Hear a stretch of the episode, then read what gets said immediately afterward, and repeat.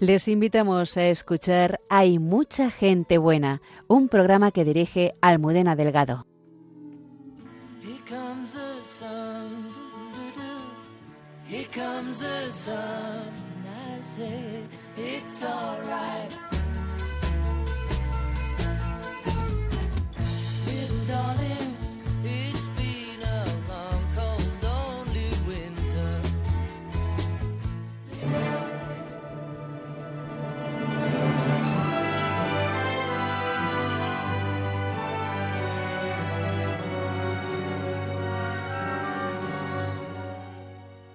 En esta noche de ilusión, como los Reyes Magos de Oriente, hemos querido ir a Belén a adorar al Niño Dios.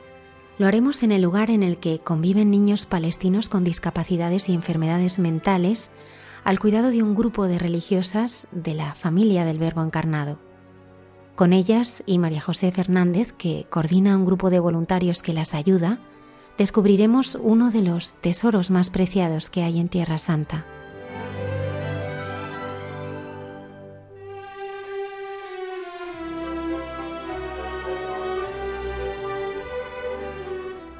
El padre Miguel Márquez nos trae sus deseos de felicidad para el nuevo año desde Tánger, donde está compartiendo la fe con sus hermanas que allí son testimonio de Jesucristo en medio de una mayoría musulmana.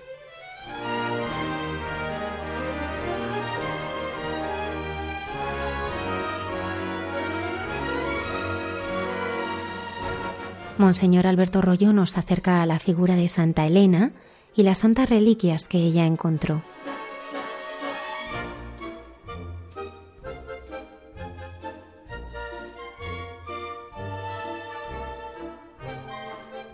Cayetana Jairi Johnson nos ayuda a conocer lo que se vivió en la presentación de Jesús en el templo.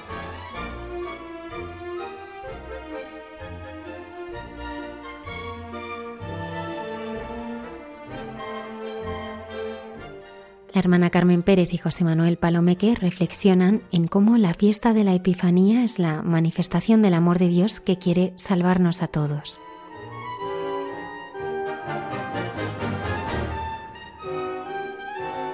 Comenzamos.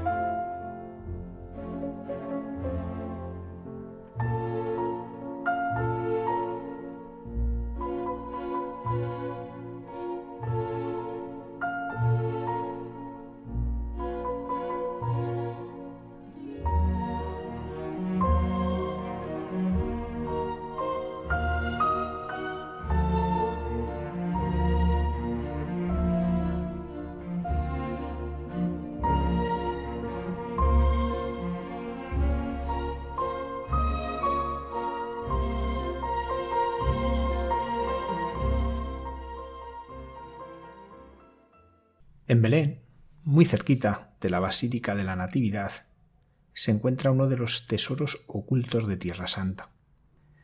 Un lugar que impresiona en su sencillez y en la autenticidad de lo que allí se vive. Es el hogar del Niño Dios.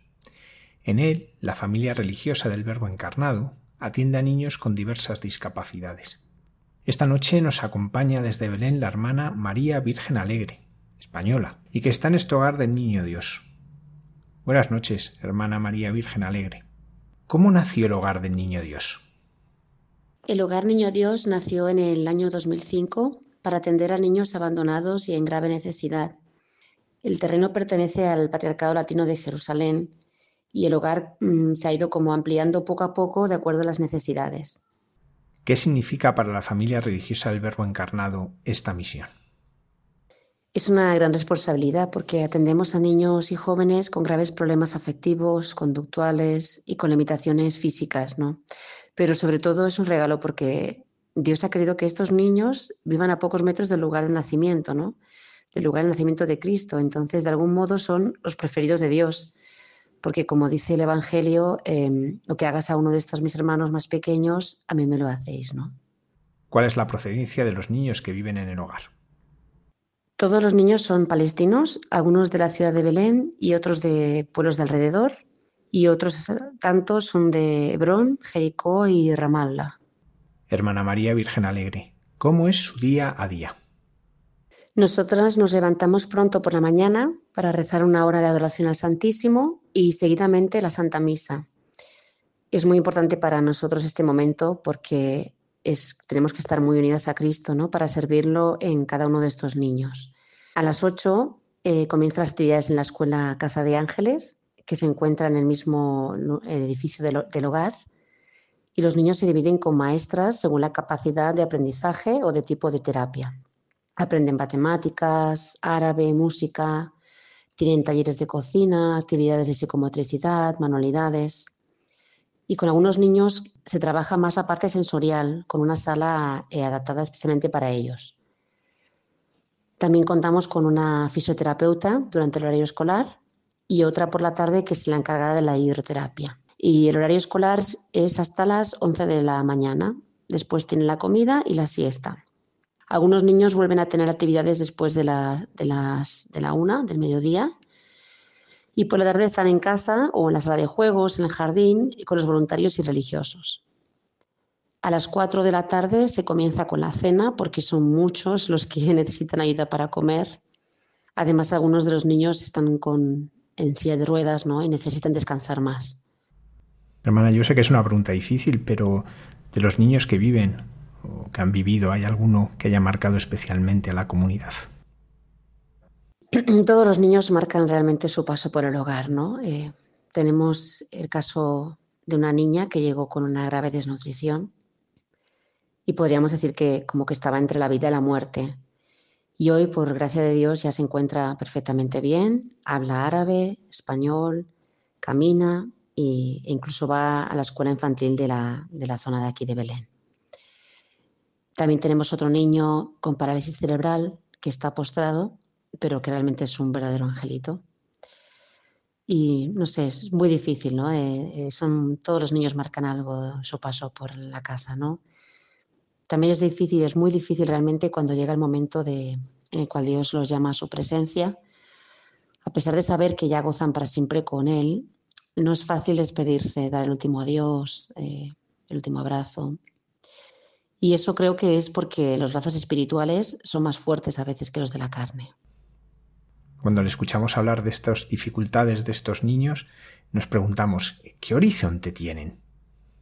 El futuro de los niños con necesidades educativas especiales en la sociedad eh, siempre ha sido un desafío. Aquí en Palestina y creo que en todo el mundo, ¿no? Nosotros intentamos que lo primero se sientan queridos, que sepan que se los quiere y que aunque pues no pueden hacer algunas grandes algunas cosas por sus limitaciones, siempre pueden dar algo a los demás, no sé, ya sea una sonrisa, una mirada, ¿no? Los que pueden entender como un poco más y pueden manualmente hacer cosas, les animamos a que sean más autónomos y que ayuden, se ayuden entre ellos, ¿no? Se ayuden entre ellos como una familia, eh, tienen encargos simples como preparar los zapatos, reponer pañales en los cajones, dar de comer a, otro. Eh, son momentos muy bonitos y muy familiares. La verdad es que parece una tarea ingente para tan pocas religiosas que están allí. ¿Tienen ayuda de más personas? Sí, es mucho trabajo, pero gracias a Dios hay mucha gente buena, realmente. Y generalmente durante el año vienen voluntarios de diferentes partes del mundo y también tenemos algunos trabajadores que nos ayudan en las distintas áreas del hogar, en la escuela, en la cocina, en la limpieza, la lavandería. Aunque me consta que ustedes son de una austeridad absoluta, necesitan notables recursos económicos. ¿De dónde los reciben? Nosotros eh, vivimos de la divina providencia. Los niños no pagan por estar aquí, en el hogar, y tampoco contamos con ayuda del gobierno. Los recursos económicos llegan por donaciones a través del banco o de personas individuales de la zona, o también la gran mayoría de ingresos por los grupos de peregrinos que vienen a Tierra Santa y pasan por Belén. También hay gente local que nos da eh, alimentación y cosas varias. Hermana, si una parte importante de los presupuestos del año son los donativos de los peregrinos, ahora que no hay peregrinaciones por la situación que se está viviendo desde hace tres meses, ¿cómo pueden seguir ustedes adelante? La situación actual es difícil para todas las personas que viven aquí y también nosotros nos hemos visto afectados. Pero como Dios alimenta a los pájaros del cielo y viste las flores del campo, con más motivo a sus pequeños, ¿no? Que le pedimos cada día que cuide de nosotros. Siempre Dios nos manda lo que necesitamos a través de personas que quizá, pues sin saberlo, son instrumentos de su providencia. Para la comunidad que está allí en Belén, junto al lugar del nacimiento de Jesús, ¿qué supone esto? Como dije anteriormente, es un regalo, una gracia inmerecida, ¿no? Estar aquí, porque servir a Jesús aquí en, en el lugar donde nació, vivió, ¿no? Te ayuda mucho, bueno, personalmente a mí también, como a meditar más cuando leo el Evangelio, ¿no? Como que te penetras más en, en, la vida de Cristo, ¿no? Y también mucho más profundo porque estás cuidando a sus hijos, ¿no? A, los, a sus preferidos, los más pequeños, ¿no? Los más indefensos. Hermana, una de las características de la familia religiosa del Verbo encarnado es que a la que pertenecen ustedes es ir a los lugares más difíciles. Así hay misioneros en Gaza, también hermanas suyas, en Siria, en otros lugares donde las situaciones son muy complicadas. ¿Cómo viven ustedes esta llamada? Sí, la llamada de Dios siempre viene acompañada con su gracia. Cuando Dios pide algo difícil, siempre te da la gracia para llevar a cabo esa misión. Eso no quiere decir que, se vuelva fácil, ¿no? Pero uno tiene la certeza de que si Él lo quiere, Él se encarga, ¿no? Lo importante es que nosotros no seamos impedimento a su voluntad y que seamos dóciles al Espíritu Santo.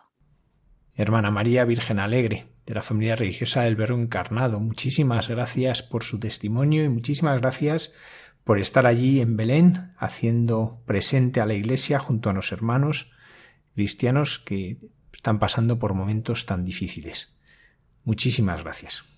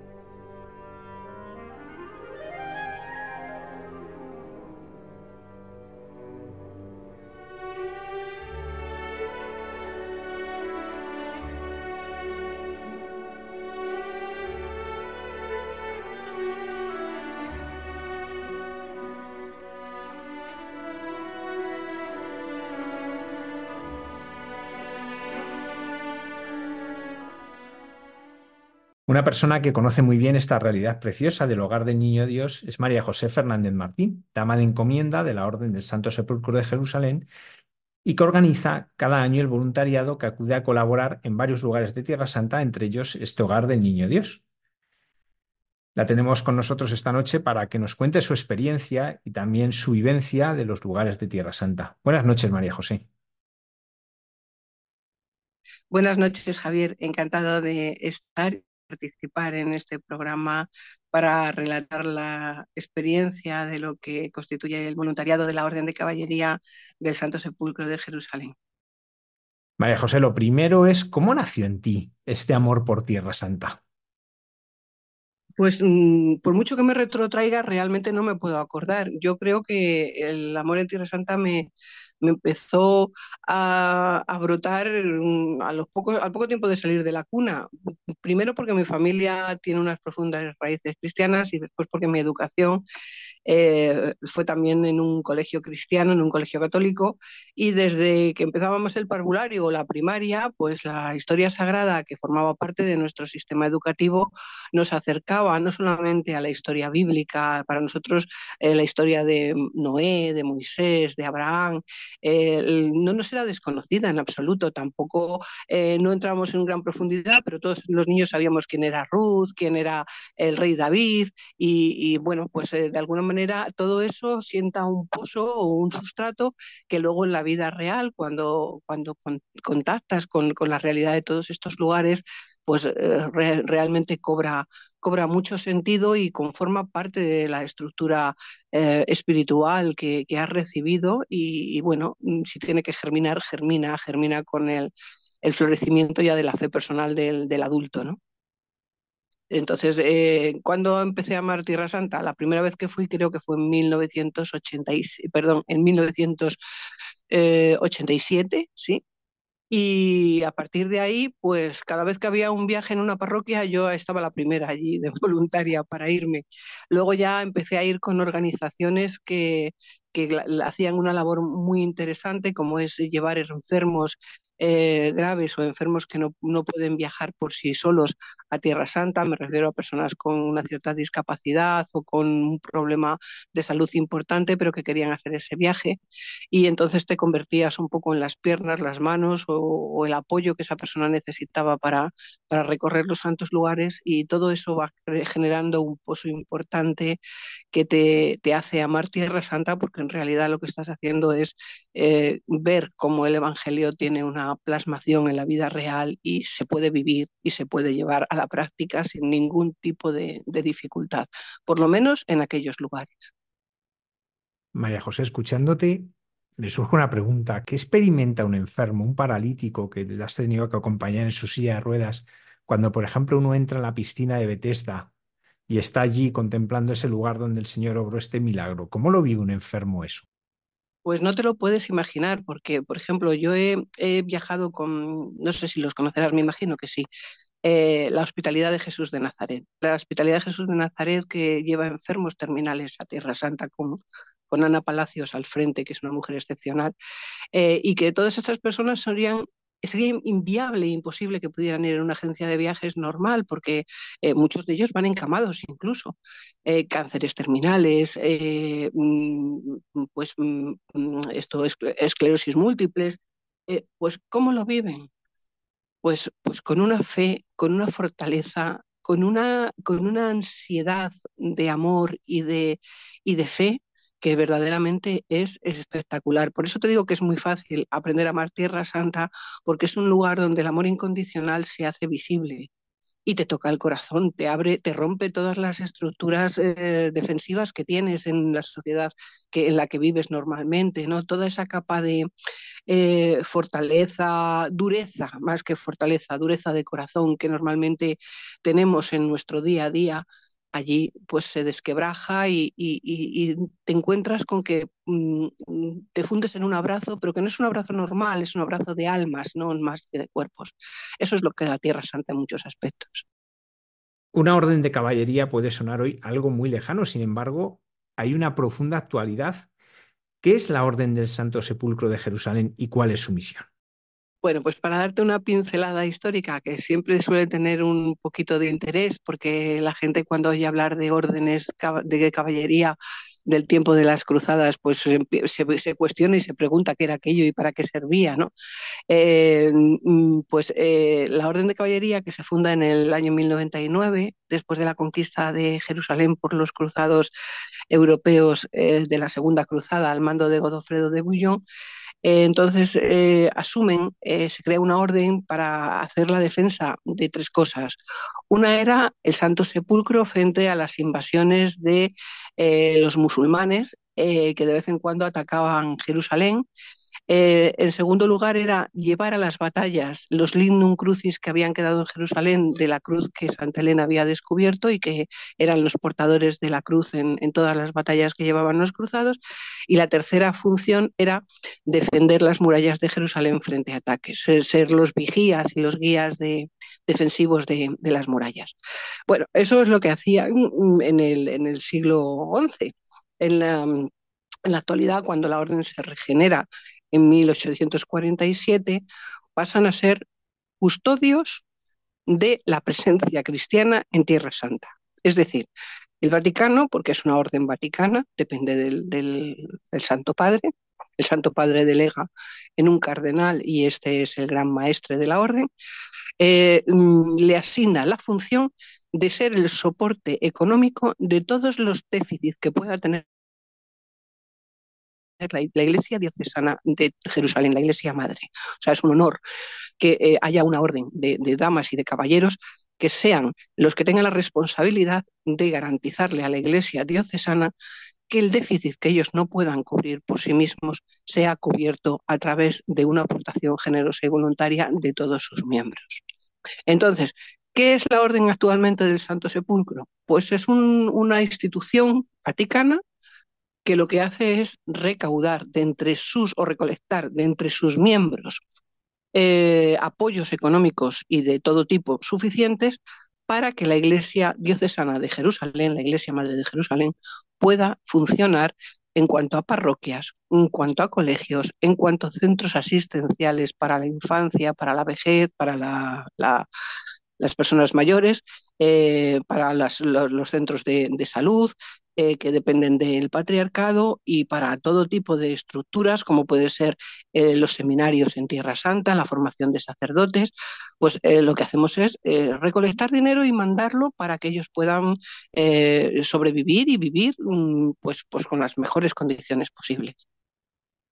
La orden está compuesta por unos 30.000 miembros en todo el mundo eh, son 60 países en donde está instaurada la orden, bien en, forma de lugartenencias o de delegaciones magistrales, y entre todos, pues eh, ponemos cada uno de su bolsillo eh, lo que podamos y lo que se pueda para enviar a Tierra Santa. Cada año, te diré que cada año aproximadamente llegan entre 15 y 18 millones de euros para eh, soportar ese déficit o esas necesidades extraordinarias que pueda tener el Patriarcado Latino de Jerusalén, a la cabeza del cual está el cardenal, el reciente nombrado cardenal Pier Battista Pizzabala, antiguo custodio de la custodia franciscana, gran franciscano, gran, gran diocesano y, por supuesto, magnífico cardenal que tuve María José, junto con esta ayuda, también desde hace unos años se está realizando un voluntariado allí en Tierra Santa. ¿En qué consiste? Tú eres la responsable de coordinarlo. ¿En qué está consistiendo?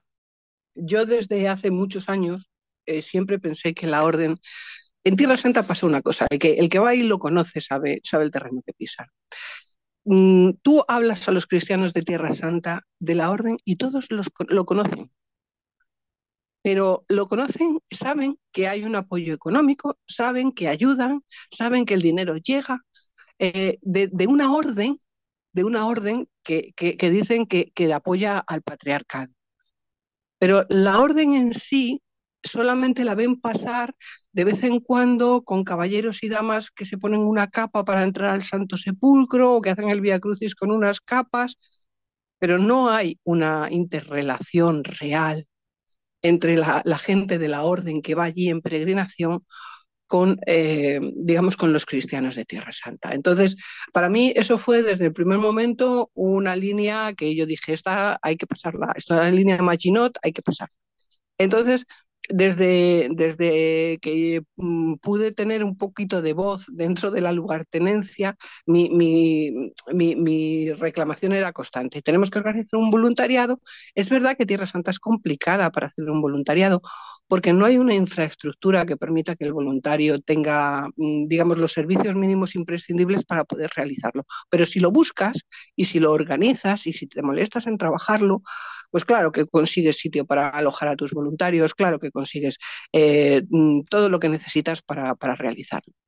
Lo que hay que hacer es tener un poquito de, prudencia, organizar el voluntariado eh, de una manera discreta y, eh, bueno, nosotros en la lugartenencia lo que hacemos es cada año convocar, se forma un grupo de entre 15 y 20 voluntarios y se va a Tierra Santa durante un periodo que puede oscilar entre 15 y 20 días. Normalmente, como suele ser gente joven la que viene, aunque eso no quita que haya gente mayor que se apunte, mayor quiero decir 35, 45, hasta 50 años, mm, sin ningún problema. Y entonces nos vamos a Tierra Santa y mm, normalmente yo pienso que la experiencia tiene que ser eh, multidisciplinar.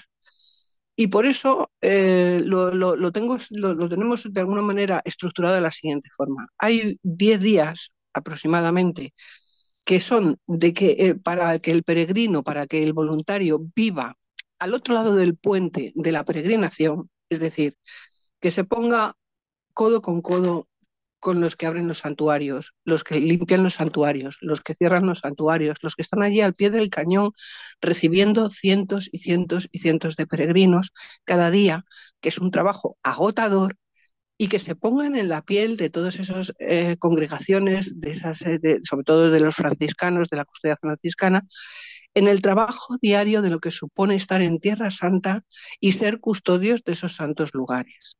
Limpiamos sitios arqueológicos, eh, ayudamos a limpiar las basílicas, ayudamos incluso en la recepción de los grupos, en la organización de las horas santas, limpiamos el huerto de los olivos, cosa que no, mucha gente tiene el privilegio de poder hacerlo. Eh, por supuesto, también con la ventaja de que luego, cuando se cierra el santuario, nosotros tenemos nuestra hora santa dentro del huerto de los olivos. Hay que decir que normalmente, siempre en todas las peregrinaciones, yo llevo o voy acompañada con un capellán de la orden, porque la espiritualidad de los voluntarios es fundamental para la orden. No solamente es hacer un voluntariado para que luego en, sus currículum o en su experiencia personal puedan decir, yo he estado de voluntario en Tierra Santa. No, has vivido la experiencia de un voluntariado y de una, digamos, de una eh, vivencia espiritual en Tierra Santa. Para mí es tan importante el trabajar como el trabajar en el cuerpo, trabajar con el cuerpo, eh, prestar servicios, como trabajar con el espíritu. Y bueno, eso es una parte del voluntariado, digamos la parte eh, más mm, práctica, más mundana, y luego nos vamos otros 10 días, una semana larga o 10 días, eh, a, Palestina. Y en Palestina ya eh, es obra social pura y dura. Es decir, arremangarse y ponerse a trabajar junto con las organizaciones que están allí. Pueden ser las hijas de la Caridad de San Vicente de Paul en el orfelinato, que tienen eh, pues normalmente 35 40 niños entre 1 y 3 años eh, que están eh, son niños que son huérfanos y que están pues muchos de ellos abandonados en las puertas de las mezquitas en un contenedor de basura etcétera etcétera. Pensar que en Belén la Sharia funciona la ley musulmana funciona y que un niño que nace fuera del cauce de la familia o del matrimonio es un niño condenado en el mejor de los casos a eso, a acabar en un orfanato. Eh, ahí están las hijas de la caridad, que, vamos, son como auténticas legionarias, ¿no? En cuanto oyen una noticia de que hay un niño abandonado, allí están ellas las primeras eh, activando servicios sociales para que les entreguen al niño, activando um, eh, pues todo lo, necesario para, para, hacerse cargo de esa criatura y que no quede abandonada. ¿no? Em, el año pasado cuando estuvimos, el año pasado no, el anterior, cuando, eh, cuando estuvimos, eh, habían recogido un niño con siete días abandonado en la puerta de una mezquita. Bueno, ni, ni decir tiene que, que, las voluntarias, porque normalmente al, a los felinatos van voluntarias, eh, fueron las mamás perfectas de, de, la criatura hasta que estuvieron, mientras estuvieron allí, ¿no? Eh, pero bueno, también tuvieron 30 niños más, o sea que, no, podían decir que, les sobrase el tiempo. Y luego fuimos al verbo, también otra parte del voluntariado va al verbo encarnado. Y en el verbo encarnado, pues allí son niños con grandes discapacidades. Eh, y cuando digo discapacidades, eh, son de todo tipo, desde las puramente físicas a las em, psicológicas, problemas neurológicos, espinas bífidas, mm, parálisis, mm, síndrome de Down, esquizofrenias, eh, en fin, todo tipo, una, suerte de, un surtido de, discapacidades que, cualquiera de, que lo viera eh, así de bote pronto, pues pensaría, Dios mío, ¿cómo es posible que todos estos niños estén en estas condiciones? Bueno, pues estos niños están en esas condiciones gracias a que hay cinco o seis hermanas que son como, como cinco o seis ángeles verdaderamente, que más allá de la extenuación, de su capacidad de, aguante, de su resistencia, eh, recogen a estos niños, cuidan de estos niños y hacen de, madres, de padres, de, todo, de, estas criaturas.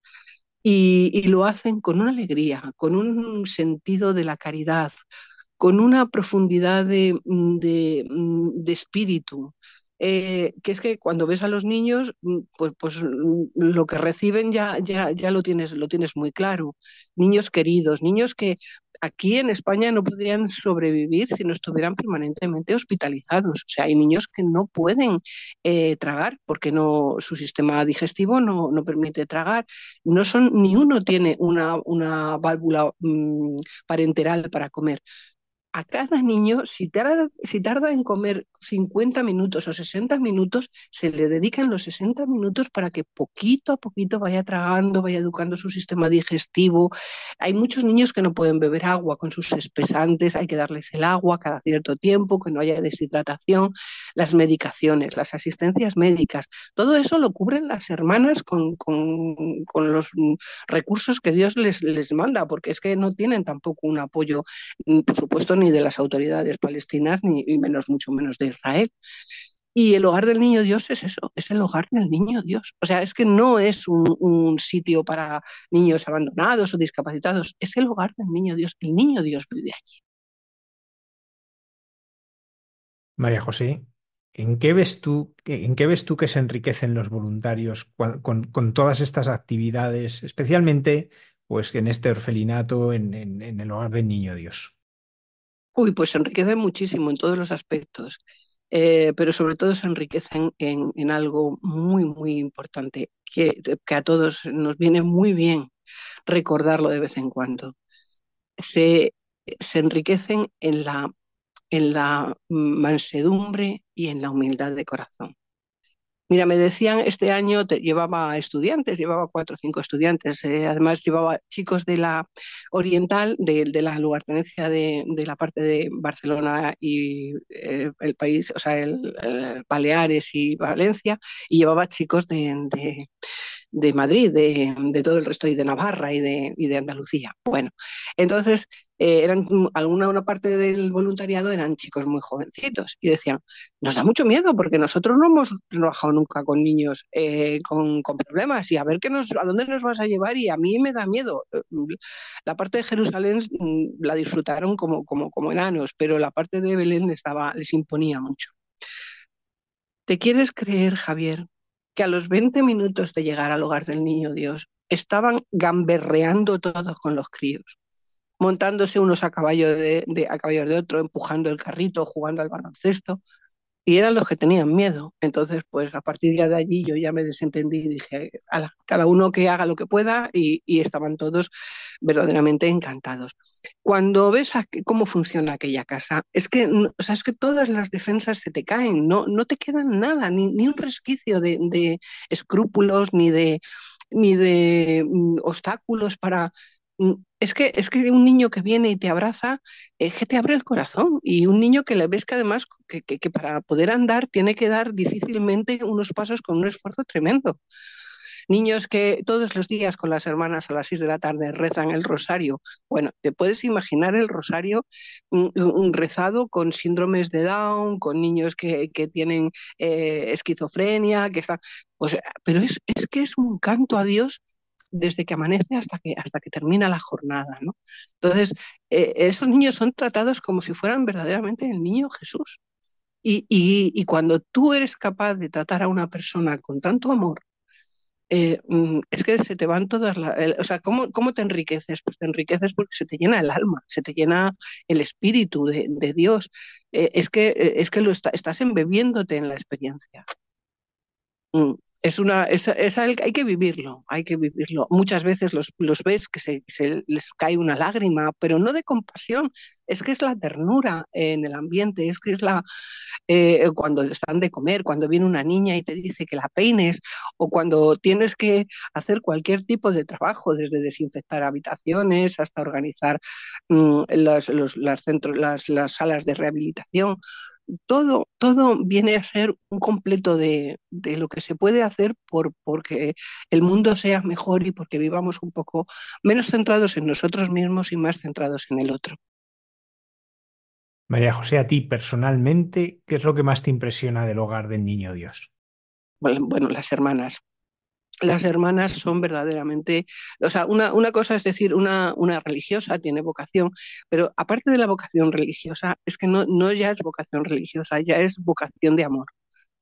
La entrega, el ver a la hermana, a las hermanas, a todas, si es que eh, incluso estando enfermas, con 40 de fiebre, atendiendo a los niños, eh, mm, durmiendo tres y cuatro horas, ¿qué es lo que duermen esas hermanas? Que es que nadie se puede imaginar el esfuerzo que tienen que hacer día a día. Yo creo que es que viven en, un, en, una, en una continua eh, resistencia límite.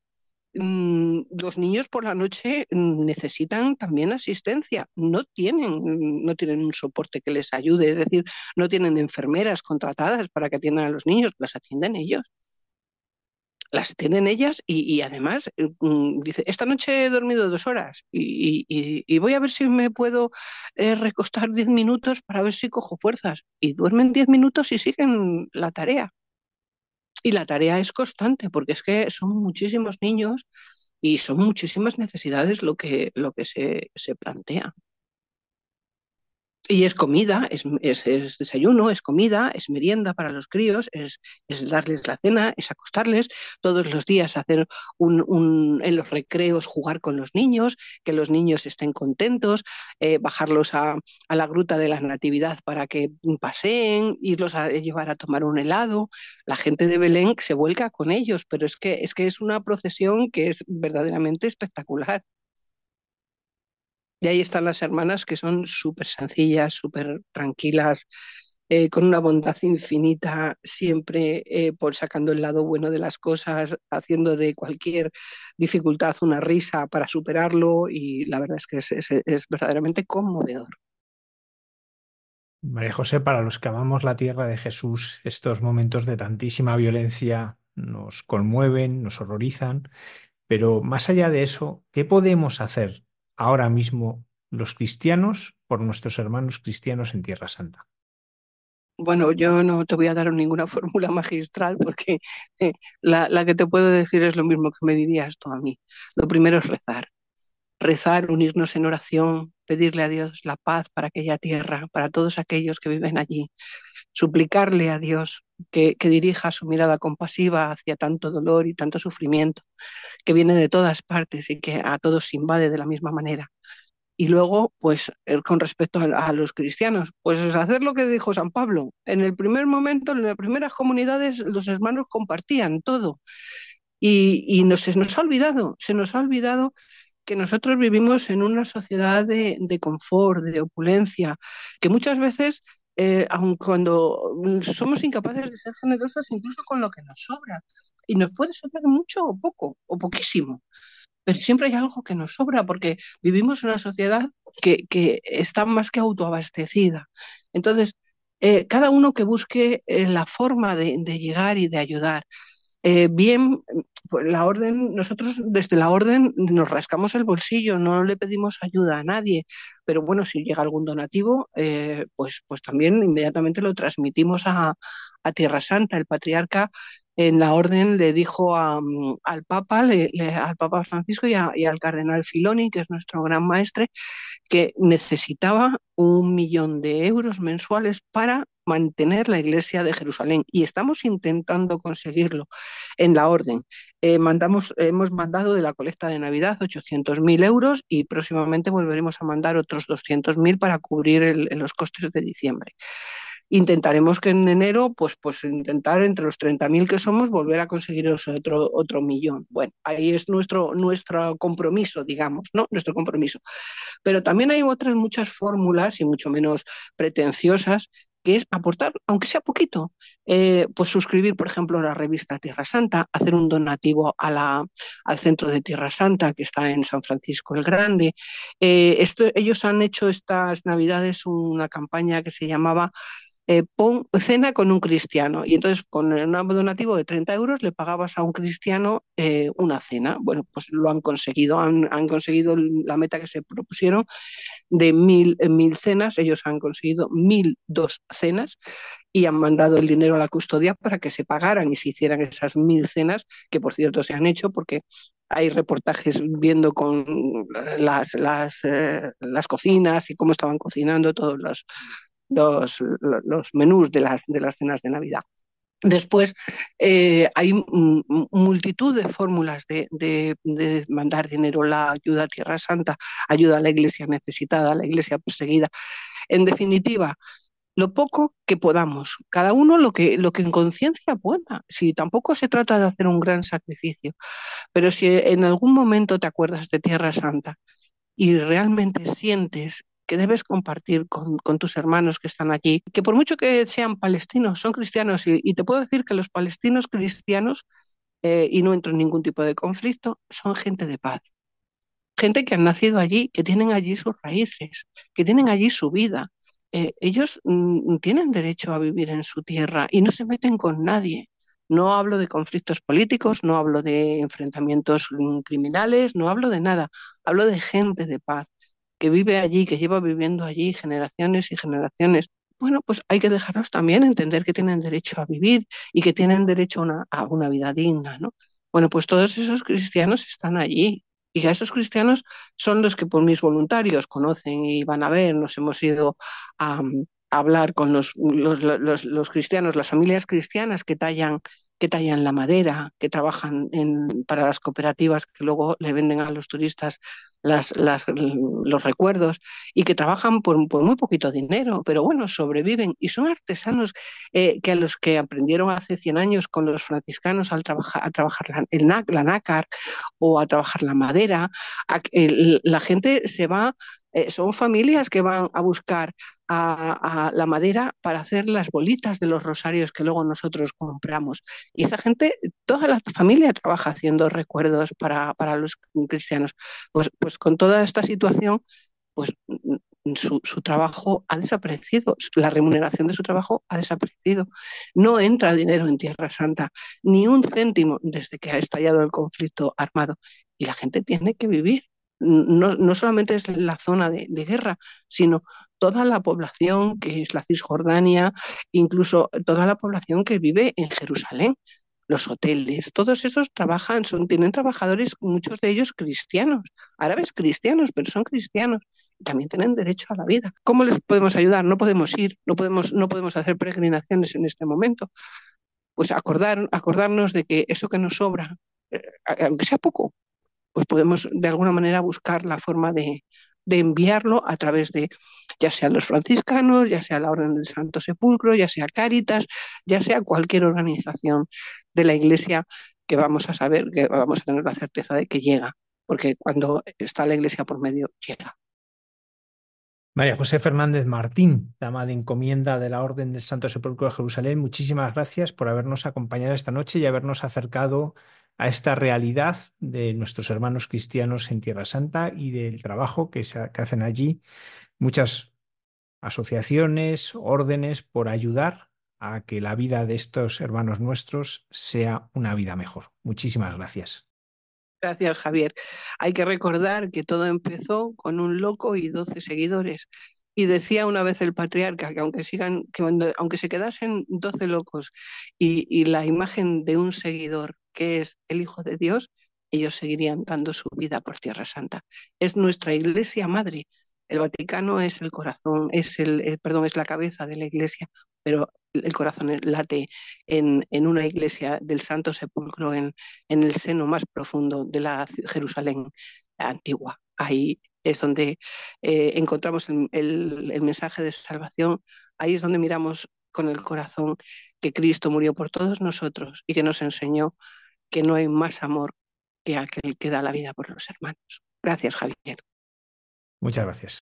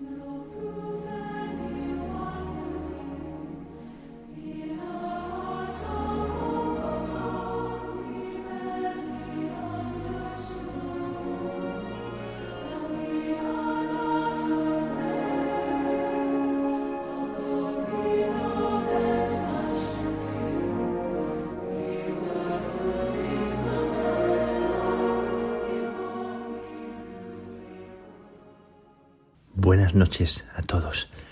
Muy feliz comienzo del año nuevo. Confío, espero y rezo que, que cada uno de, los que escucháis esto y también de la gente que lleváis en el corazón eh, viva este comienzo del año como, como un tiempo de, de bendición, de gracia, de impulso de vida.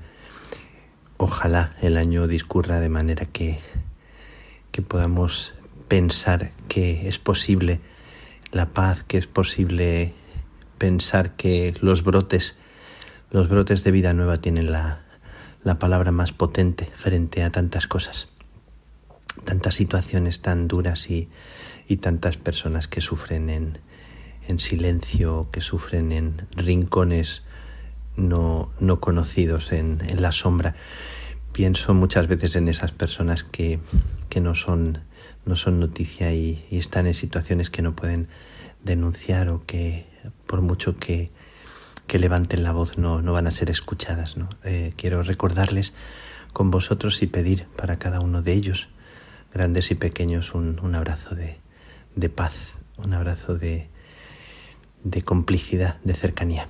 Eh, estoy en un lugar muy especial, eh, después de pasar unos días preciosos con, con mis hermanos, con mi familia, en que nos juntamos todos y, y charlamos, compartimos, eh, celebramos y, y, nos reímos también y, y, jugamos y donde también acogemos la, la alegría, la espontaneidad y la frescura del pequeño Leo, mi sobrino pequeño de tres años y, y medio, que, que hace las delicias de todos por su, por su eh, espontaneidad y su naturalidad.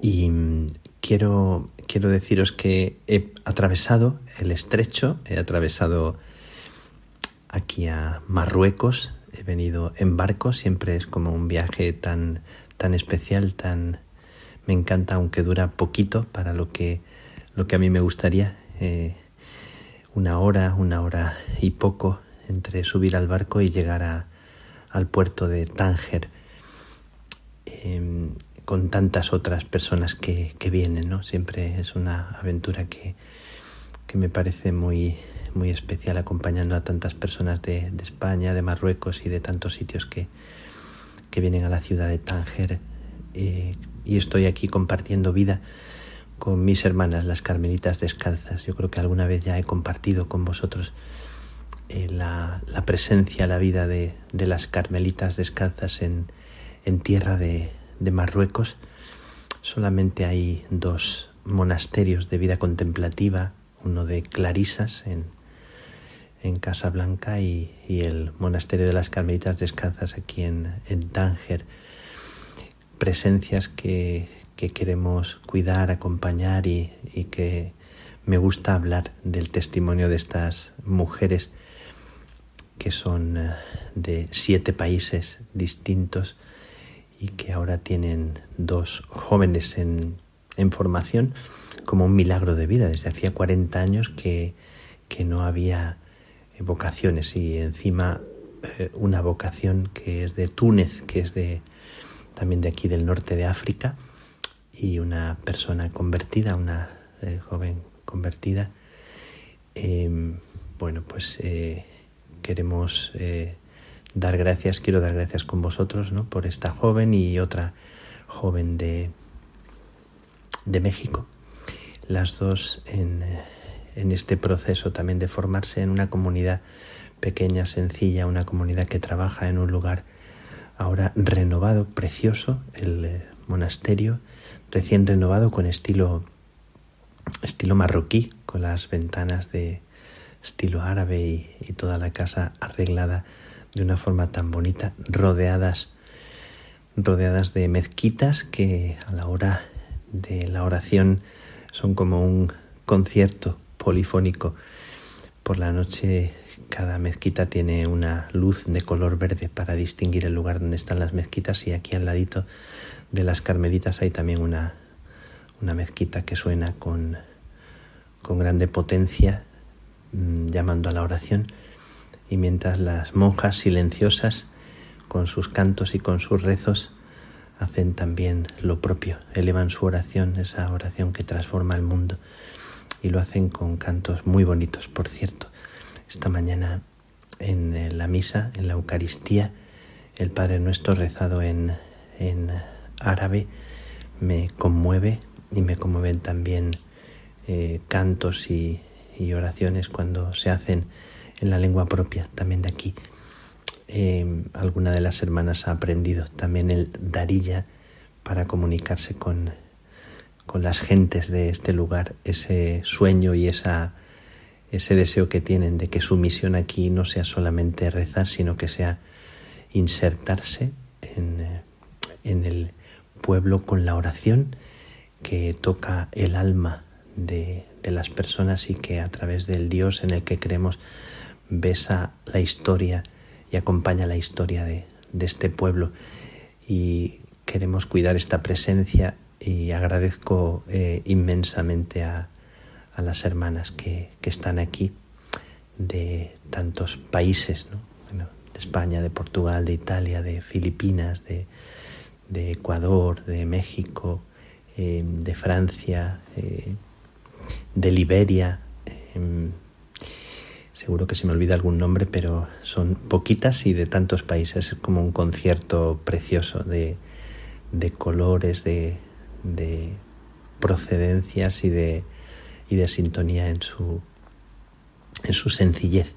Os invito si alguno, si alguno viene por Tánger a hacer una visita y, y que os conforte la, la, presencia amable, sencilla, alegre de las carmelitas descalzas de, Tánger. y dando gracias porque están aquí, metidas insertas en un pueblo, en un pueblo musulmán.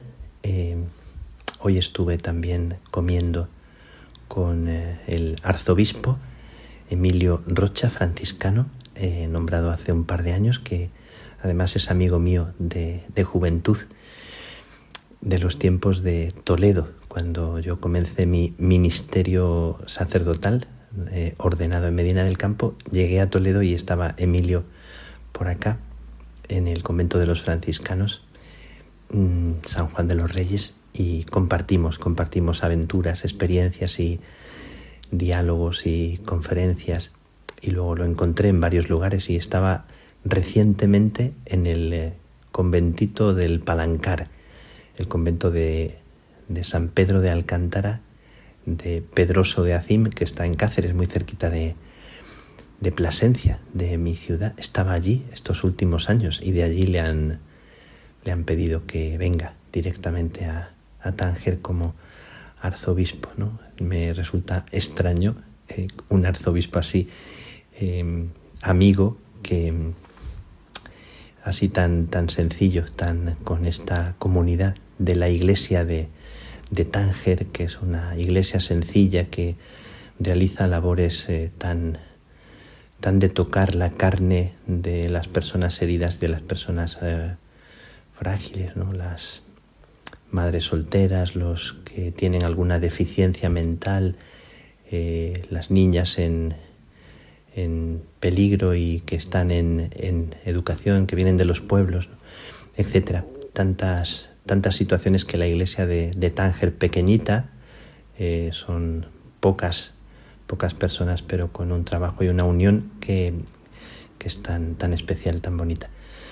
Pues eh, he dado gracias a Dios y he compartido con, los hermanos la comida, una, una comunidad eh, pequeña de franciscanos y, y dos mujeres consagradas que ayudan, que comparten y que animan también aquí junto a la catedral en el obispado. Doy gracias a Dios por la iglesia de Tánger, por, por los hermanos franciscanos y por los que acompañan a este pequeñito pueblo cristiano en el norte de África. Y pedimos también por el terremoto que, hace unos meses devastó eh, algunas zonas y, y, que causó tanta, tanto sufrimiento y tantas muertes. Y ahora desde aquí, desde este lugar, elevo una oración con vosotros al Señor, me uno a la oración silenciosa de, de las carmelitas, os, os envío alguna fotografía del lugar tan, tan especial para que podáis participar y acercaros y arrimaros al silencio de, de la oración de, de, ellas mientras se escucha el, el sonido de, de, la mezquita llamando a la oración, invitándoos, invitándome a orar con el corazón, acogiendo a todas estas gentes que son de, naturaleza acogedora en un país que merece también que conozcamos, que entremos en el alma de estas gentes para orar por ellos y con ellos. los vecinos de alrededor de las carmelitas las, las quieren, las eh, em,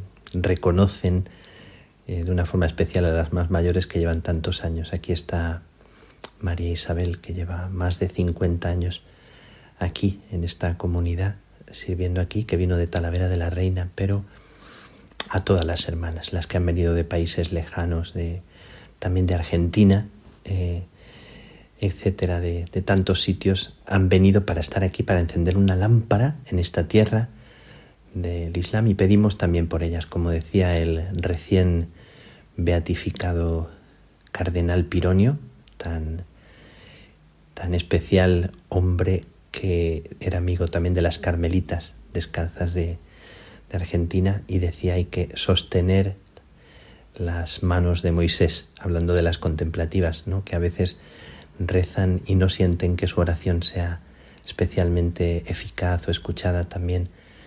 Eh, tantas veces sienten la pobreza de su oración y, y necesitan que las sostengamos también. Así que por mis hermanas de Tánger y por las contemplativas y los contemplativos, aquí se siente muy fuerte la, memoria de los mártires de Tibirine. Se siente muy fuerte, en todas partes se ve el, icono de los mártires de Tibirine y también la presencia tan fuerte, tan especial de, de Charles de Foucault, de Carlos de Foucault, eh, el, hombre, el hombre del desierto, el hombre de los Tuareg.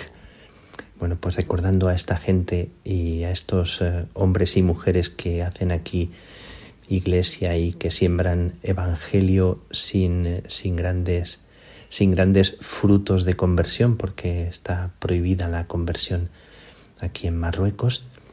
Y pedimos para que la oración que es eficaz llegue al corazón de cada uno de los marroquíes y, y sientan que, que, Dios es eh, presencia que, que, redime, que salva.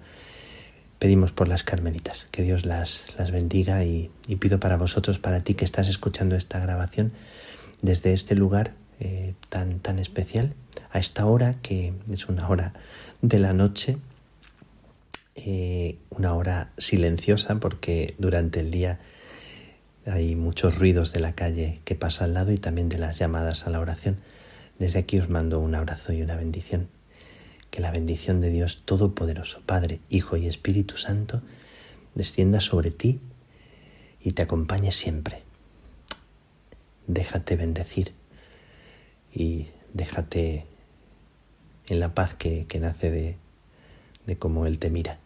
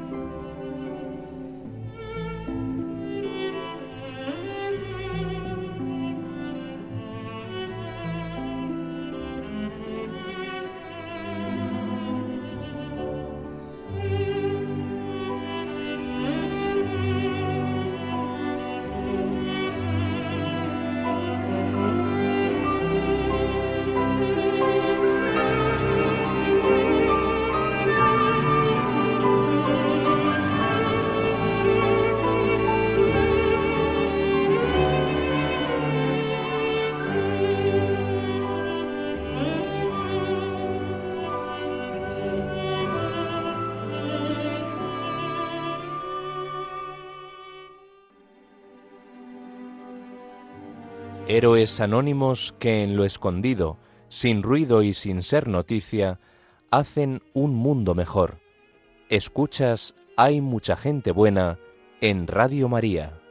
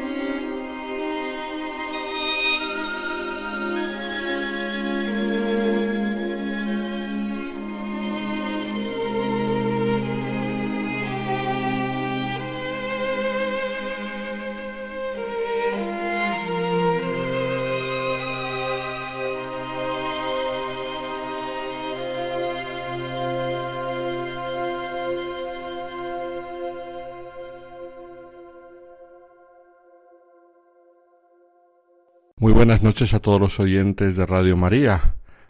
Hoy vamos a hablar, en primer lugar, de una reliquia. Y esa reliquia nos va a llevar a hablar de una gran santa de la historia de la Iglesia. Os lo cuento. Vámonos con la imaginación a la ciudad de Belén, donde nació el Salvador, según la profecía de Miqueas, recogida por San Mateo, el Mesías debía nacer en Belén, la ciudad de David. San Mateo solo habla de la ciudad y San Lucas especifica que María acostó a su hijo en un pesebre porque no había sitio para ellos en la posada. A nosotros nos interesa un poco el lugar donde nació Jesús. Y del lugar donde nació Jesús, que como acabo de decir no sabemos concretamente dónde fue, nos interesa una auténtica reliquia, que es el pesebre en el que nació el Hijo de Dios. Desde antiguo los cristianos de Belén acudían a rezar a la gruta donde nació Jesús. Con la intención de acabar con el culto cristiano, el emperador Adriano, en el año 135, que veía cómo los cristianos acudían con gran devoción al lugar donde sabían, porque se lo habían transmitido las generaciones anteriores, que era donde había nacido el Señor, pues él, para intentar erradicar el culto al Salvador, ordenó plantar encima un bosque sagrado en honor al dios Adonis. Pero los creyentes locales nunca perdieron memoria del lugar. San Justino, por ejemplo, a mediados del siglo II, confirma la tradición del lugar donde había nacido Jesús y de cómo iban los cristianos con auténtica veneración, una devoción profundísima a visitar aquel lugar. Otros testimonios indican que vecinos y forasteros lo visitaban. Un poco más adelante, Orígenes, ya en el siglo III, en el año 248, escribe que en Belén se muestra la cueva en la que nació Jesús y en esta cueva el pesebre en el que fue depositado. Por eso los esfuerzos del emperador Adriano no consiguieron borrar la memoria del lugar donde había nacido Jesús. Y con el paso del tiempo, cuando algunas leyes más permisivas dieron posibilidad de acudir a venerar aquel lugar, los cristianos siempre que pudieron lo hicieron. Pero llegamos al momento de la libertad de la Iglesia, en el año 313. Y aquí entra en juego la santa de la que queremos hablar hoy. Se trata de Santa Elena, la madre del emperador Constantino. No sabemos mucho sobre sus orígenes.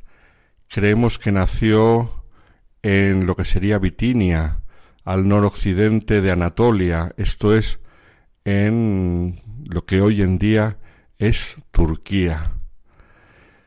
Se cree, así dicen los historiadores, que era de una familia humilde. Y lo que sí parece que era, así se la narra de modo eufemístico, que era posadera. Y cuando se dice que era posadera, con esto se quiere decir que parece que ejercía la profesión más antigua de la humanidad, la que se suele llamar así. Esto es que era posadera con algo más. El caso es que precisamente en este oficio suyo de posadera se enamoró de ella un general romano, el tetrarca Constancio Cloro, el cual fue ascendiendo en la línea del ejército y una vez que había llegado a la cumbre del ejército, la repudió. Se divorció de ella en el año 292 para casarse con alguien de más rango y abolengo, con la hijastra de Maximiano, Flavia Maximiana Teodora, creyendo que esto le daba una buena posición en sociedad. Y se quedó Elena, ella sola, con su hijo Constantino, pero lo que no podía saber Constancio Cloro es que eh, el hijo que había tenido con Elena llegaría a ser emperador, cosa que él nunca consiguió ser. Nos cuenta la historia cómo Constantino fue subiendo poco a poco en el rango militar, hasta llegar un momento en el cual, a través de una famosa batalla, la batalla del puente Milvio, que todos conocemos en el año 312, y es famosa por la visión que tuvo Constantino encima del puente, en el aire, la señal de la cruz, y sintió una voz dentro que le decía, con este signo vencerás, hoc signo vinces. Y entonces él interpretó que la victoria de aquella batalla había sido gracias a la ayuda de Cristo, aquel que veneraban los cristianos. Sabemos que la consecuencia primera de esta batalla para los cristianos fue la libertad. Al año siguiente, en el edicto de Constantino, se dio la libertad completa a los cristianos, libertad de culto, libertad para poseer bienes, libertad para tener personalidad jurídica. Mientras tanto, Santa Elena había conocido el cristianismo y se lo había inculcado a su hijo. ¿Cómo lo conoció? Parece ser que a través de algunas señoras nobles romanas que eran cristianas y en las cuales ella descubrió un modo de ser diferente. No eran como las demás, no se comportaban como las demás, no, no trataban a los demás como eh, las otras personas, no tenían los mismos vicios que las demás, y parece ser que esa altura moral de estas amigas suyas le llamó mucho la atención. El caso es que en un momento determinado, cuando su hijo ya era emperador, ella decide convertirse y bautizarse, cosa que su hijo no hizo por miedo, por respetos humanos o mm, por un poco de temor a recaer en el pecado, sabiendo que en aquella época no es como ahora, que uno se confiesa cuando quiere, sino que la confesión era una cosa que se daba una o, muy pocas veces en la vida, y entonces confesarse era una cosa muy, muy dura, y él parece ser que por miedo a recaer en los vicios de la juventud no quiso bautizarse hasta el final de su vida, pero eso sí, murió ya siendo cristiano. Pues el caso es que Santa Elena, una vez convertida y bautizada, parece ser que mm, le tenía tanta devoción a la persona de Cristo, ella se daba cuenta, viendo de dónde había surgido, de la vida azarosa que había llevado y a, dónde había llegado al final y, y la vida que llevaba, se lo agradecía todo a Cristo y desarrolló una grandísima devoción por la humanidad de Cristo. Y eso la llevó, siendo madre del emperador, a querer conocer los lugares donde nació Jesús, vivió, pasó la pasión, murió y resucitó. Y entonces nos narra Eusebio de Cesarea, contemporáneo de los Hechos, que en el año 326 Santa Elena visitó Tierra Santa buscando reliquias de la Pasión. Sabemos, porque esto ya es conocido, que, que encontró las reliquias de la cruz del Señor. Antiguamente la liturgia, antes del concilio, celebraba este encuentro de las reliquias de la cruz del Señor con la fiesta que se llamaba de la invención de la Santa Cruz, el 3 de mayo, conocida popularmente como la Cruz de Mayo. Pero esto invención no era que se inventase la cruz, sino que venía del latín y se usaba la expresión en sentido latino de invenire, encontrar. Se celebraba en la Cruz de Mayo, invención de la Santa Cruz, cuando Santa Elena encontró las reliquias de la cruz. Se sabe también que encontró, porque la gente de allí lo conocía, eh, la, gente local, los cristianos, habían conservado la memoria de dónde estaba el Santo Sepulcro, de dónde había estado el Gólgota. Parece que encontró más reliquias de la pasión, pero también la llevaron a Belén para que conociese el lugar donde, según la tradición, había nacido el Señor y donde los cristianos celebraban el nacimiento del Salvador, generación tras generación. Y allí, en esa gruta donde acudían los cristianos, ella pidió que se hiciese una basílica, la primera basílica, igual que Constantino construyó una basílica sobre el sepulcro de San Pedro, sobre el sepulcro de San Pablo y sobre el Santo Sepulcro de nuestro Señor, también en Belén, Santa Elena promovió la construcción de una basílica, colocando el altar sobre la gruta y conservando un acceso a la misma severamente dañada por los samaritanos el año 529, El emperador Justiniano la sustituyó por otra de mayores dimensiones que es la que hoy se conserva. Los cruzados la usaron para las ceremonias de coronación de sus reyes y la adornaron con mosaicos y frescos de los que algunos aún perduran y que ahora han salido a la luz con mayor belleza eh, en la última restauración.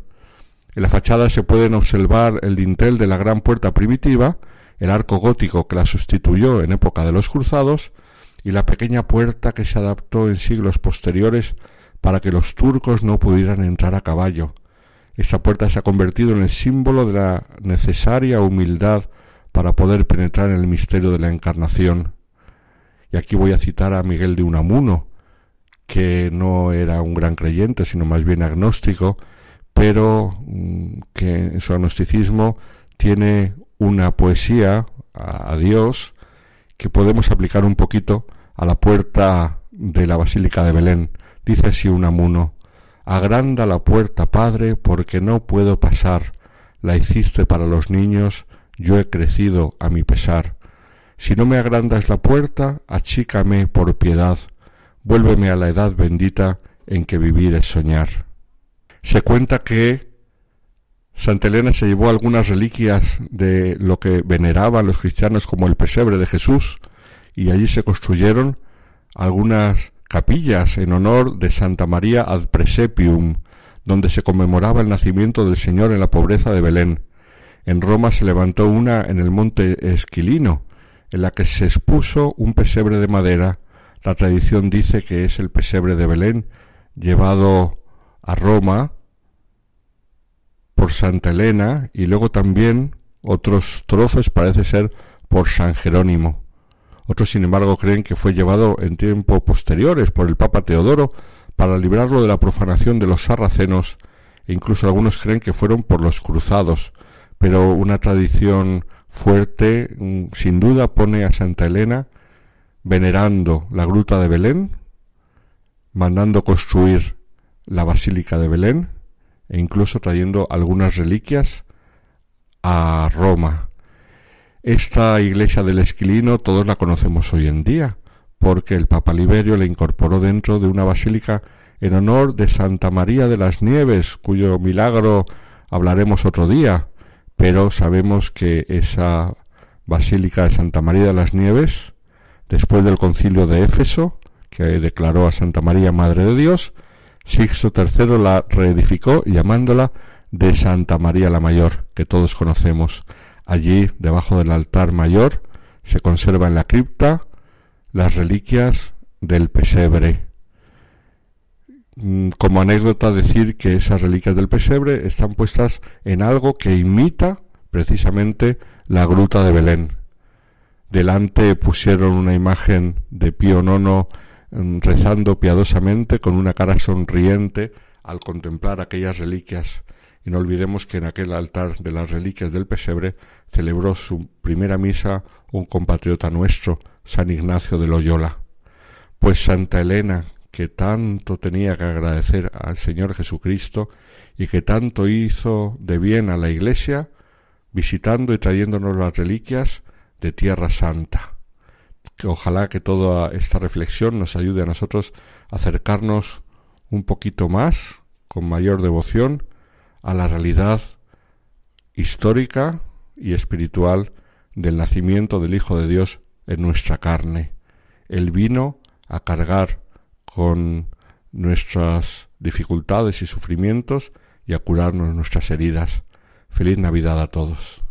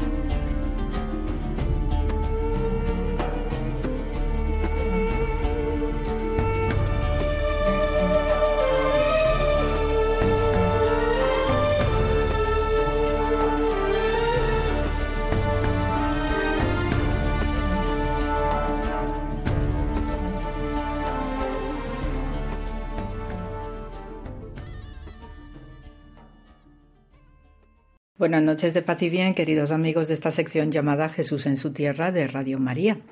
Y bien, estos días, eh, además de la circuncisión del bebé Jesús, pues hemos tenido también la presentación del mismo en el templo. Eh, y tenemos como protagonistas no solamente a los padres de Jesús, eh, a José y a María, sino también a Simeón y Ana.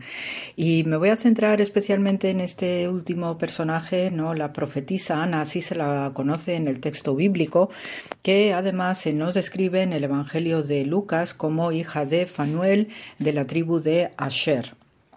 Esta es una tribu muy especial, muy peculiar también en comportamiento, por lo que se puede entrever a través de otros pasajes bíblicos, en concreto del Antiguo Testamento. De entrada, pues Asher es una de las eh, de los eh, hijos de Jacob, es el octavo hijo de Jacob eh, dentro de este esquema tribal y la madre es eh, Silpa, que es la eh, sirvienta de Lea, eh, la esposa principal del patriarca Jacob. Entonces, el nombre de Asher pues, es debido etimológicamente a que significa alegría, regocijo. También forma parte esta raíz de lo que entendemos por las bienaventurazas, ¿no? los bienaventurados, los Ashre, según la expresión bíblica hebrea. En el momento en que la sirvienta de Lea, que actuaba ¿no? como concubina también del patriarca y en esto también pues vemos instituciones del Antiguo Testamento que eh, ya conocemos a través de Abraham por ejemplo no que también tuvo a la concubina Hagar porque no había manera de que tuviera hijos con su esposa Sara su esposa formal oficial y entonces sí estaba contemplado dentro de las instituciones bíblicas del, eh, del mundo eh, del próximo Oriente Antiguo pues este tema jurídico del concubinato porque hay una preocupación constante acerca de la herencia, el patrimonio y quién se va a quedar después, una vez que fallece, pues lo que el patriarca o la familia titular de una familia extensa. Entonces, en este sentido, pues eh, para eh, garantizar esta eh, pervivencia ¿no? de lo que es el patrimonio y la herencia y el legado familiar también, la tradición, lo que recibe Jacob como tercer gran patriarca, empezando con Abraham, luego Isaac y toda la familia y toda la parentela extensa, y teniendo en cuenta que también la mortandad infantil es muy elevada en la antigüedad, pues hacía necesario que estas instituciones del concubinato tuvieran una protección tuvieran un amparo jurídico y además son unas normas muy estrictas a la hora de proteger a las concubinas y a los hijos tenidos eh, por parte de las concubinas y el padre, eh, el pater familias de un clan, de una tribu. Entonces, en este sentido, pues Lea se, se, alegra muchísimo, ¿no? Y exclamó, dice, qué feliz soy, y por eso, pues se le da nombre a este hijo de Jacob, eh, se le pone por nombre Asher. Y también este nombre, pues imprime carácter, ¿no? Como la gran parte de los nombres en la antigüedad significan algo y dan una personalidad a la persona que recibe el nombre pues igualmente Asher está asociado pues a lo fértil, a lo productivo, a lo a bendiciones igualmente y por ello la tribu de Asher pues tiene un comportamiento muy peculiar, muy especial en todo este contexto de lo que es este momento patriarcal y lo que va a significar luego el establecimiento de las tribus de Israel tras eh, la vuelta a la tierra prometida del grupo del Éxodo, de esa salida de Egipto. Entonces, Asher, pues dentro de la distribución territorial que hace Josué, que es el lugarteniente de Moisés, pues eh, lo único que hace es recolocar a todos aquellos que habían salido de Egipto, pues en territorios tribales o clánicos que estaban distribuidos en el antiguo Canaán. Y parece ser que Asher, que es de las tribus que eh, más difícil es de rastrear, una especie de seguimiento o de, o de comportamiento por donde está ubicado, precisamente en la costa mediterránea, pues eh, Asher eh, va a ser de estas tribus que van, hablando coloquialmente, un poco por libre. Y explico bien porque el territorio de Asher va a estar ubicado en la costa mediterránea entre el Monte Carmelo y la zona del Líbano aproximadamente actual, eh, me refiero a, los, eh, a, la geografía actual. Eh, este territorio estaba también dominado por los fenicios y los fenicios ya sabemos que son pueblos que, o gentes que se dedican, ¿no? los fenicios de Tiro, de Sidón, que son nombres no más conocidos, pues son gentes que se dedican al comercio, al mundo del mar, son eh, sus ciudades son ciudades de puerto y en este contexto tan abierto y tan cosmopolita, pues vamos a tener el desarrollo de lo que son las gentes de Asher, de la tribu de Asher y efectivamente van a traer riqueza, es decir, que no solamente por esa influencia fenicia y esas relaciones tan intensas ¿no? que conocemos habitualmente en la antigüedad como pueblos en contacto, pues va a traer la misma fortuna que significa el nombre de Asher, sino que igualmente hacia el interior del antiguo Israel o el Israel bíblico, pues vamos a tener este, esta tribu de Asher que en ocasiones van a estar aliándose con las otras tribus emparentadas para combatir a algún enemigo común, como fue el caso de un combate en que todas las tribus se tuvieron que unir bajo la eh, dirección de la juez Débora y eh, parece ser que ahí Asher pues no participó en esto, pero sí mandó 40.000 hombres para ayudar a reforzar eh, el trono del rey David, ni más ni menos. Entonces, esto pues demuestra este carácter, digamos, de, ser mm, algo distinto al resto de la confederación de las tribus descendientes de Jacob. Y también cuando Josué pues ya está instalando o reinstalando a todo el mundo tras haber cruzado el río Jordán a la vuelta de Egipto pues igualmente para eh, consolidar toda la federación, toda esta vuelta a la tierra prometida, eh, va a distribuir las tribus en eh, Gerisim y el monte Ebal, que está allí en el actual Nablus, en la zona de Samaria, en la Galilea, pues va a colocar las tribus de tal manera que unos hacen maldiciones y otros hacen bendiciones. Y es precisamente Asher quien va a ser una de las seis tribus elegidas para ponerse en el monte Ebal y pronunciar maldiciones tal como está redactado el Deuteronomio 27. Entonces, en este sentido, como Asher significa bienaventuranza, significa algo bueno, algo que trae alegría, que trae también prosperidad, pues ese es el sentido de la función de Asher entre las otras tribus de las maldiciones, porque con una maldición siempre hay una bendición.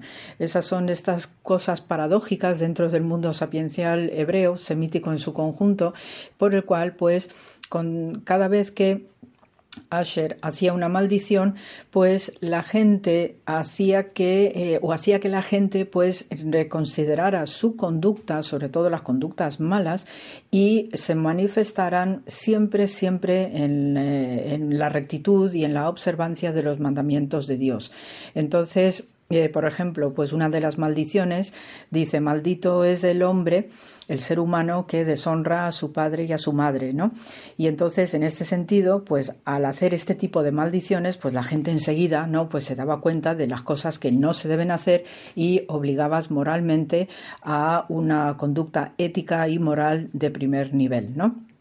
También el territorio de Asher es famoso por eh, la fecundidad del terreno y de hecho eran muy, muy populares, muy famosos a la hora de la producción del aceite. Y ya sabemos el aceite, lo importante que es no solamente para el comercio, sino también para la el, uso ritual del aceite, ¿no? Eh, especialmente para la unción de los sacerdotes, también la unción del Mesías y diversas prácticas no relacionadas con el santuario, el templo de Jerusalén.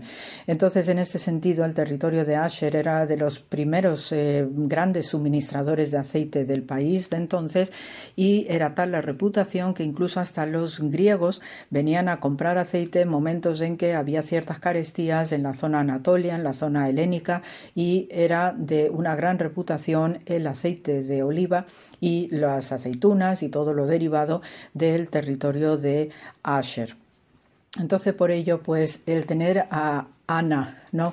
que se la considera profetisa, porque además los de eh, la tribu de Asher eh, y a la tribu que pertenece Ana, pues eh, se le llama la tribu de los felices, es decir, que por lo mismo que el nombre significa esto, no eh, significa los bienaventurados, pues tenían una alta reputación no solamente el aceite de oliva, sino también las personas que pertenecían a esta región y se les reconocía porque tenían un estado de ánimo muy positivo, muy elevado y las mujeres especialmente tenían una belleza muy especial. Entonces eh, se las estimaba especialmente porque eran mujeres virtuosas, bellísimas, para casarse con sacerdotes en el templo de Jerusalén.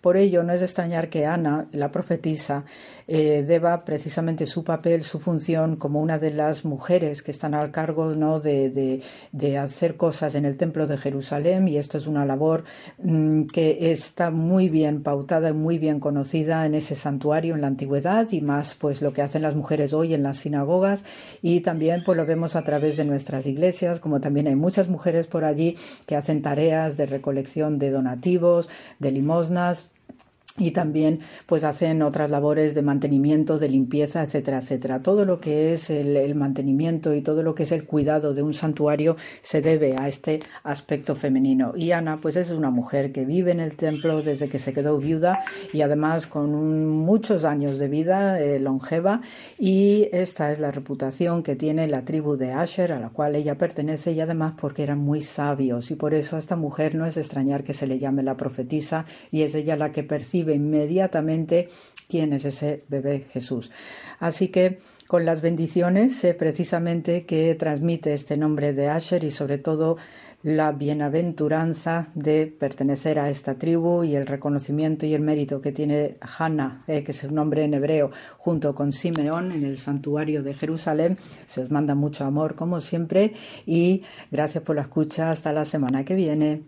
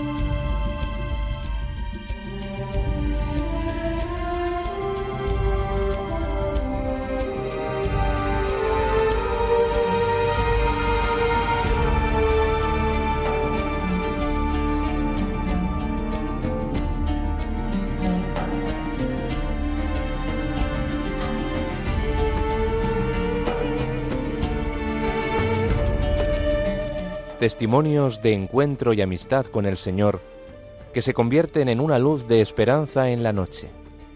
Estás escuchando en Radio María, Hay mucha gente buena.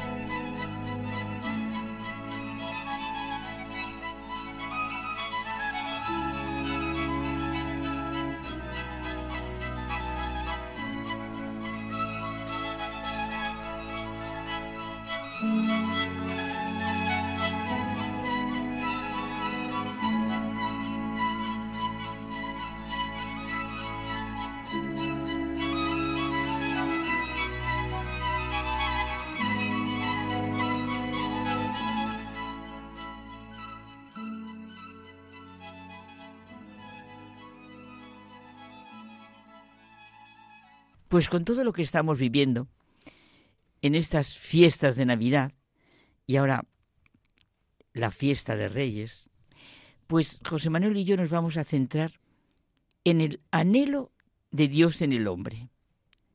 Seguro que todos sabemos que Epifanía significa manifestación o revelación, viene del griego epifaneia, que en muchas culturas corresponde a la revelación que implica trascendencia.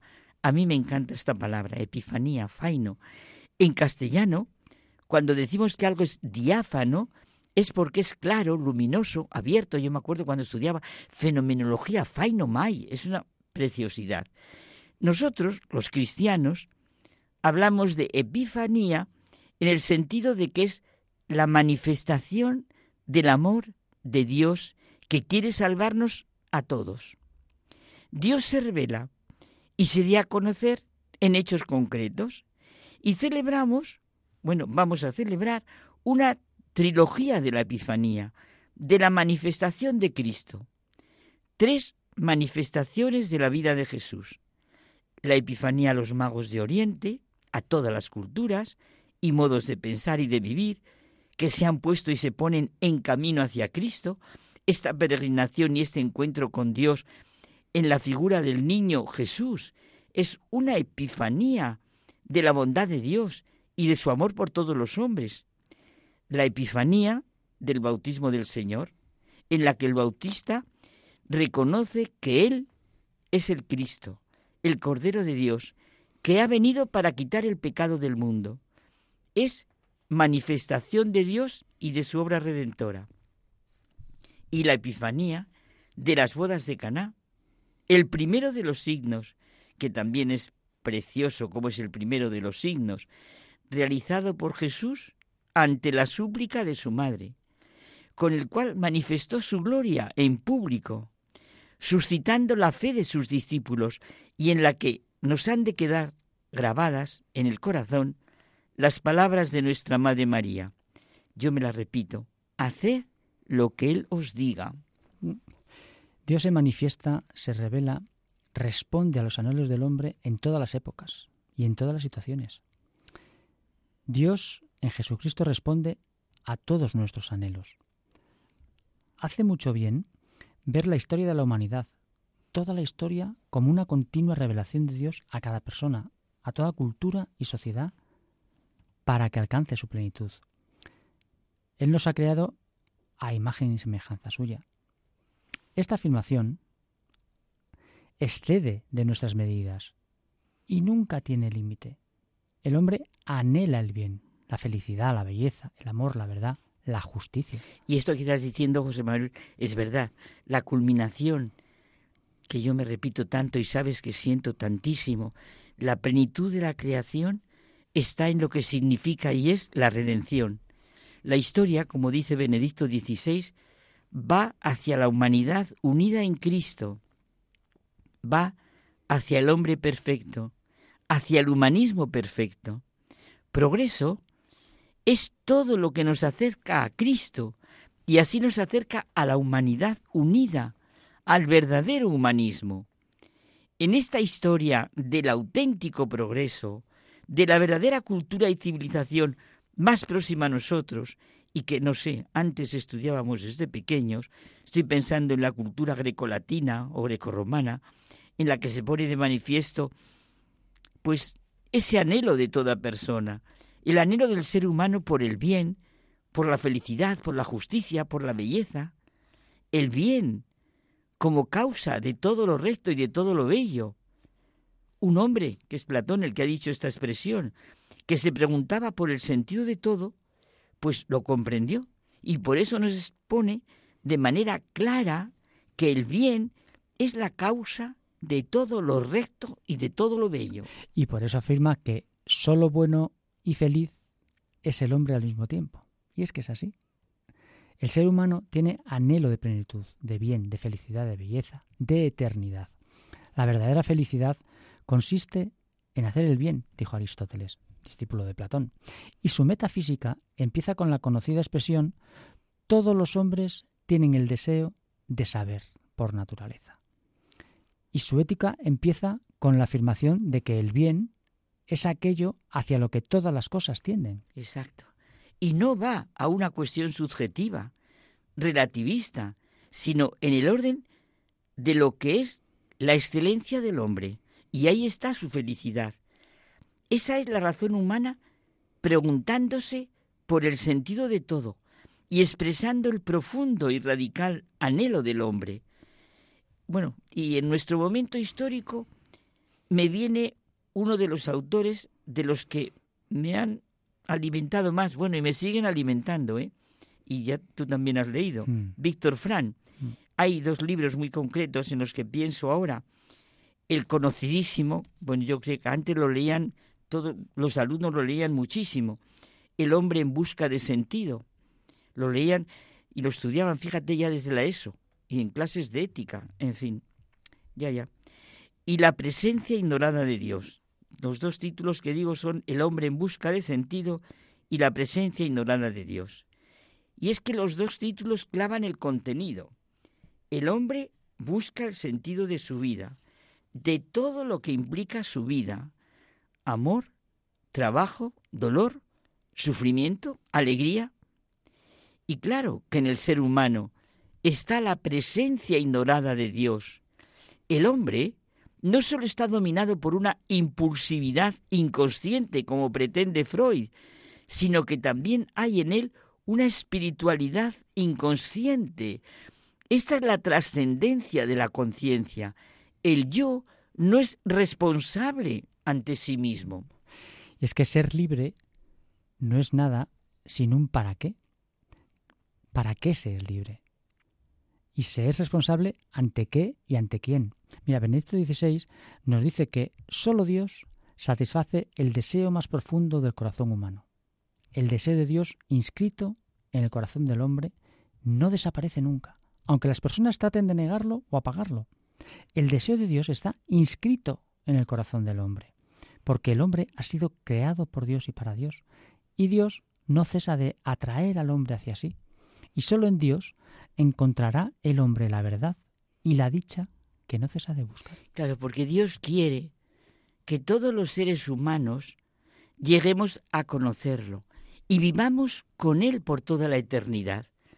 El mensaje de salvación, si es que responde a ese anhelo del hombre, y es como dice constantemente el Papa Francisco, un mensaje inclusivo. No hay ser humano excluido del amor de Dios la manifestación de Cristo nos pone de manifiesto que somos transformados interiormente, reconciliados, pacificados. Así es el hombre redimido en el que Dios será todo en todos. Por eso, vivir como cristiano es vivir de esta manifestación que se nos presenta con la venida de Cristo a nuestro mundo, dejarse transformar interiormente para llegar a la plenitud que anhela todo ser humano.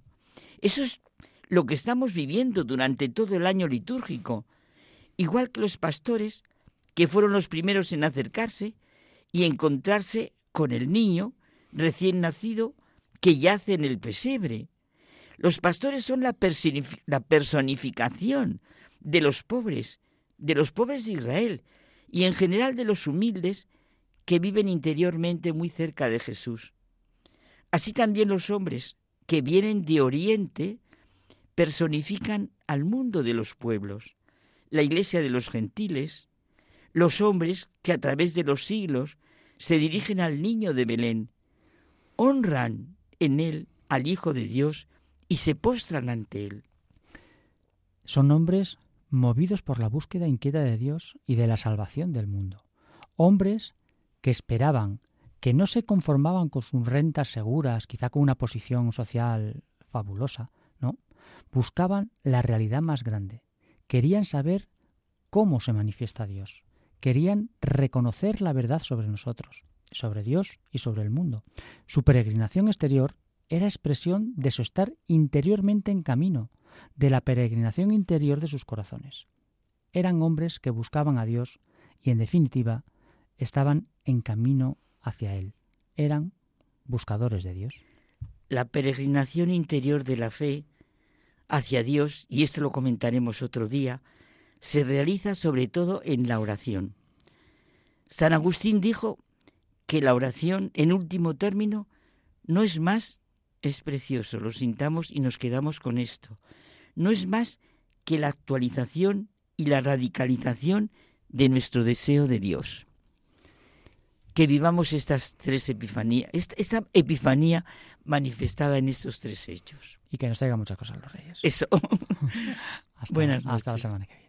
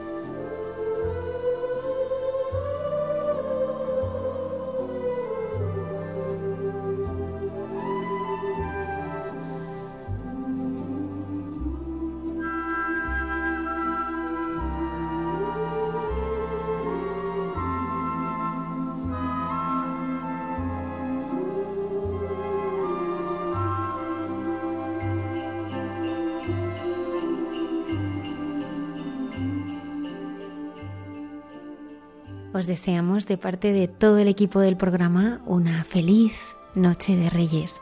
Estaremos aquí el próximo viernes en el programa Hay mucha gente buena. Muchas gracias por estar ahí.